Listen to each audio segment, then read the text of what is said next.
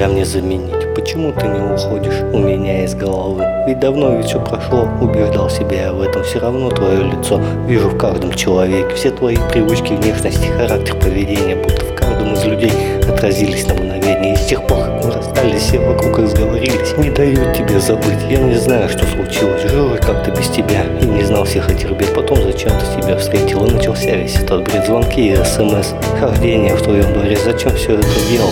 Не могу найти ответ.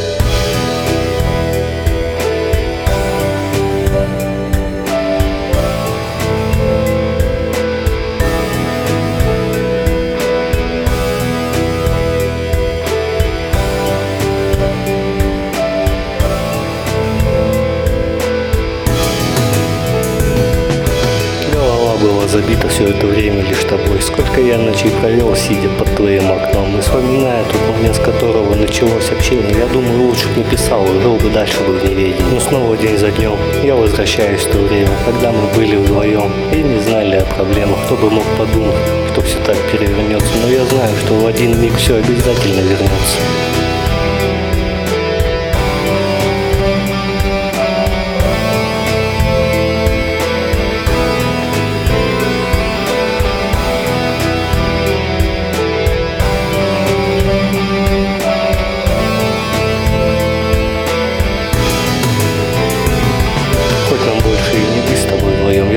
Точно, ты найдешь себе того, кто вернет тебе все то, что потерял ты за время моего отсутствия. И как прежде ты с улыбкой посмотришь на меня. Пишу опять сквозь расстояние о том, что чувствую к тебе. Уже забыть тебя пора бы, но пока не переболел. Теперь я не хочу тебя вернуть и ждать, как прежде у окна. Пусть лучше будет у тебя все хорошо и без меня. Даже если мы будем далеки друг от друга, я и дальше буду посвящать тебе все эти строчки. И пусть ты будешь другого называть своим мужем, когда ты их услышишь, хоть на мгновение обо мне вспомни. Как что-то из далекого прошлого мелькнут воспоминания. Пусть не самые хорошие, но по-другому и не бывает. И даже сквозь десятилетия ты их прослушав, с годами будешь вспоминать только лучше.